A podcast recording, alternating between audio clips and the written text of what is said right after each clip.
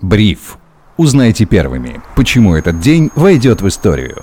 Всем привет, это Бриф, коротко и по делу о том, что важно для вас. Меня зовут Сергей Чернов, сегодня 6 декабря 2022 года, и здесь со мной главный редактор InvestFuture, инвестиционный обозреватель Федор Иванов. Федя, привет. Привет, Сереж. Новостей много, мы все уже от них устали, но нельзя проходить просто так, мимо них. Нужно иногда что-то комментировать, чтобы понимать, в какой реальности мы находимся и чего примерно ожидать дальше. Поэтому снова возвращаемся к теме эмбарго на нефтепродукты из России от Евросоюза. Несмотря на введение этих ограничений, наша страна смогла увеличить добычу нефти на 2% в ноябре. Сегодня об этом писал коммерсант. При сохранении текущего уровня производства показатель может превысить э, результат прошлого года на 11 миллионов тонн. Зачем это было сделано, Федя? Или так получилось случайно? К чему это может привести? Слушай, ну, наверняка добыча наращивается, если есть на ней, ну, на саму нефть какой-то спрос. Вопрос в том, что эффект самого эмбарго не будет проявляться вот прям завтра то есть, э, точнее, потолка цен на нефть. Это будет все проходить довольно-таки медленно, и, наверное, результаты какие-то мы увидим только на горизонте нескольких месяцев. А сейчас, э, учитывая, ну, э, скорее всего, для российского бюджета это, конечно, будет хорошо, а для моих открытых валютных позиций не очень. Если в Китае сейчас смягчатся все карантины, локдауны, и Китай вернется к нормальному функционированию экономики, тогда спрос на энергоресурсы может снова вырасти. Спасибо. Более-менее становится что-то ясным. Э, следующая новость касается налоговых поступлений в консолидированные бюджеты регионов России. В октябре они снизились в годовом выражении на 6,5%. Снижение доходов произошло впервые после пандемии с января 2021 года. Только в каждом шестом регионе рост налоговых доходов обогнал инфляцию. Как, на твой взгляд, это повлияет на общее состояние экономики внутри страны? Слушай, ну что это означает? Что денег сейчас действительно не хватает, правильно? Я думаю, что это самый очевидный вывод, который можно сделать, но я же, знаешь, всегда ищу, ищу подковырку. Да нет тут никакой подковырки. Действительно, сейчас э, доходы бюджета сокращаются. У нас э, есть огромное количество расходов, которые ими не покрываются. Для этого как раз-таки, в том числе Минфин, выпускает э, облигации, причем по нереально выгодным условиям для покупателей, для того, чтобы хоть кто-то инвестировал в этот долг. Вот сегодня новость была о том, что они готовят э, бескупонные облигации для так называемого бедного населения. То есть это долги ФЗ длинные, которые будут э, продаваться дисконтом, видимо, чтобы кто-то мог их покупать по 600-700 рублей. Ну, в общем-то, не знаю. Э, лично для меня это все выглядит очень странно. Э, именно в плане, я сейчас про вот эти бескупонные ФЗ. Но если говорить со стороны э, сокращения налоговых поступлений, ну, естественно, многие компании закрылись, многие компании уехали. Импортозамещение, как мы все понимаем и знаем, оно не может заменить то, что ушло, даже там на 80%. Поэтому, ну, тут 2 э, плюс 2 равно 4. С этим не поспоришь. В правительстве России тем временем крайне обеспокоены дефицитом на российском рынке труда. Этот фактор является ограничителем для отечественной экономики. Об этом сегодня заявил глава Минэкономразвития Максим Решетников. С одной стороны, последствия у дефицита на рынке труда возможно, не абсолютно точно, это низкая безработица. Как будто это что-то хорошее.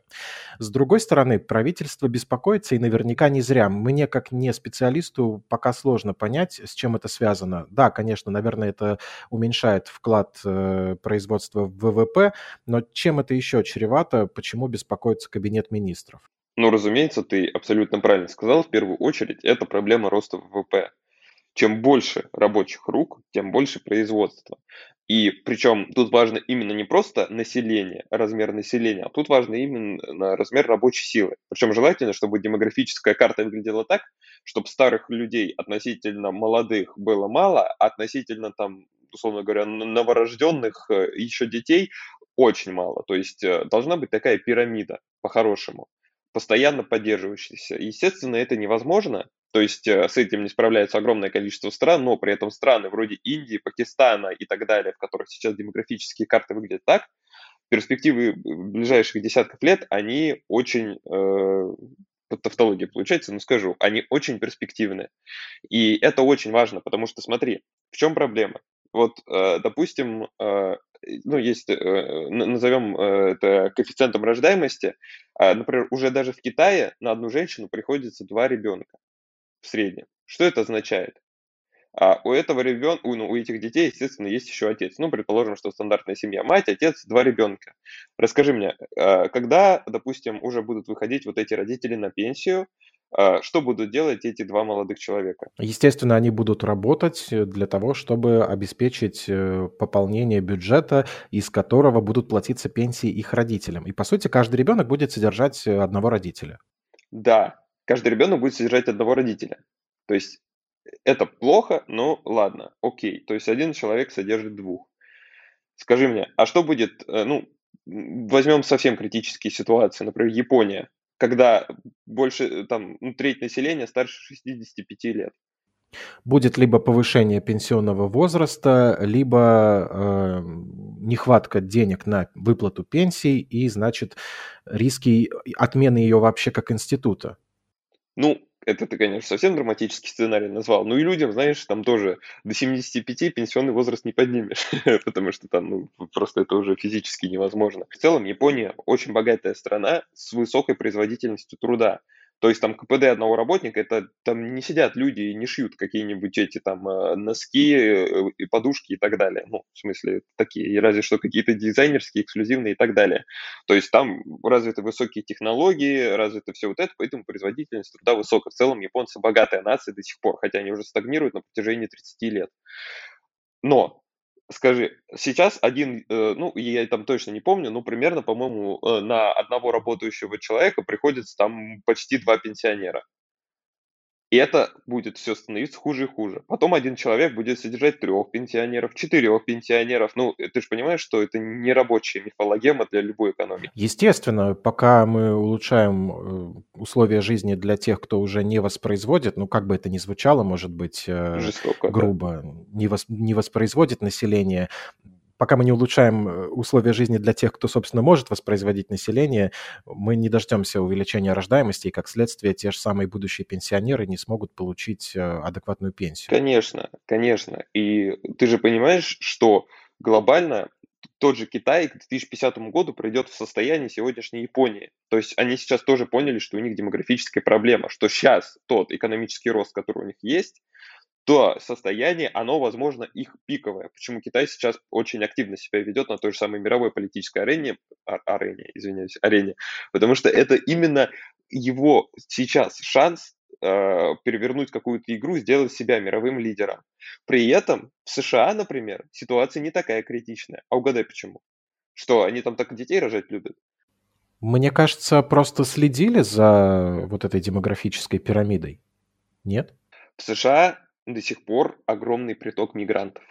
Люди едут туда продавать свои мозги, свои руки, э, собираются строить там свою жизнь. Туда приезжают молодые рабочие э, руки, э, головы там и так далее. И за счет этого у них нет демографической проблемы. То есть действительно у них, как во всем, э, во всех развитых странах, люди не очень любят рожать детей, потому что дети во многом, ну, в развитых странах и даже во многих развивающихся, это уже становится не актив, как это было там раньше, да, когда рожали по 7 детей. Это пассив, потому что эмансипация очень поздняя, там люди живут с родителями до 25 лет, до 22 лет, а нужно их содержать до 18, потом скорее еще э, оплачивать им высшее образование, потом еще ждать, пока они все-таки смогут встать на ноги и так далее. То есть дети сейчас это роскошь. Раньше такого не было. Вот. Но в США люди приезжают, которые готовы там работать, они в рабочем возрасте, и поэтому как раз-таки вот эта проблема решается. Потом, на самом деле, во Франции очень хорошая демографическая карта. То есть а, там а, политика Макрона, которую он проводил, оказалась действительно эффективна для а, поддержания как раз-таки вот э, здоровой демографической карты. А у нас мат-капитал, вот эта единовременная выплата из серии «Держи бабок, чтобы родить ребенка», она на самом деле ну, для меня выглядит маргинальной. Может, нет, она действительно оказывается для многих людей полезна, которые действительно хотели ребенка, там, э, но на самом деле, э, честно говоря, типа, роди ребенка и получи бабла, ну, ну, да мы даже видим сейчас по текущим результатам, что это не работает. И более того, когда, не хочу соврать, сколько там сейчас, 600-700 тысяч э, человек, наши э, мужчин в трудовом возрасте занимаются не тем, что производят ВВП, ну, как бы, естественно, это ущерб по экономике, еще неизвестно, сколько из них не вернется. Вот. А сколько людей из страны уехало, многие, конечно, сохранили удаленную работу, это большой плюс, э, конечно, для страны, но многие, конечно, уехали не сохранив свои рабочие места и отдали свои руки. Ну, посмотри, там, как ВВП Армении в этом году вырастет, там больше, чем на 10%. Почему? Да потому что туда приехали люди рабочего возраста работать, зарабатывать деньги, жить и так далее. И, ну, как бы действительно ситуация критическая в даже не то, что долгосрочной, а даже в среднесрочной перспективе. А то, о чем ты говорил, э, как бы низкий уровень безработицы сейчас в России, это хорошо, ну, на самом деле, как бы да, но, с другой стороны, действительно не хватает рабочих рук для того, чтобы удовлетворить все экономические потребности, которые сейчас стоят перед государством и обществом. Поэтому, как бы, с другой стороны, не очень-то и хорошо. У медали две стороны, да. Причем хочу добавить, что уехавшие, как правило, удаленщики, работающие по системе самозанятости, а при этом налоги они платят не в том же размере, в котором платят их те, кто работают офлайн. Я, кстати, должен подчеркнуть, что когда ты говорил, что дети – это роскошь, это не означает, что мы тут э, против. Мы, наоборот, за деторождаемость. И главное, чтобы все в экономике внутри страны, в этой системе было так э, отстроено, чтобы действительно можно было спокойно родить ребенка, воспитать его, и это было на пользу всей финансовой системе страны. Ну, а по поводу того, что рабочих рук не хватает, знаешь, э, хочется пошутить, добавьте немного радиации, и рабочих рук станет больше без увеличения количества ртов. Все же здорово, да, что мой абсурдный юмор иногда компенсирует профессиональная экспертиза главного редактора InvestFuture. Это Федор Иванов. Федь, спасибо тебе. Спасибо тебе, Сереж. Таким было 6 декабря 2022 года. Меня зовут Сергей Сергей Чернов. Подписывайтесь на бриф, ставьте лайки, пишите нам комментарии, вопросы. Хорошего настроения и до встречи.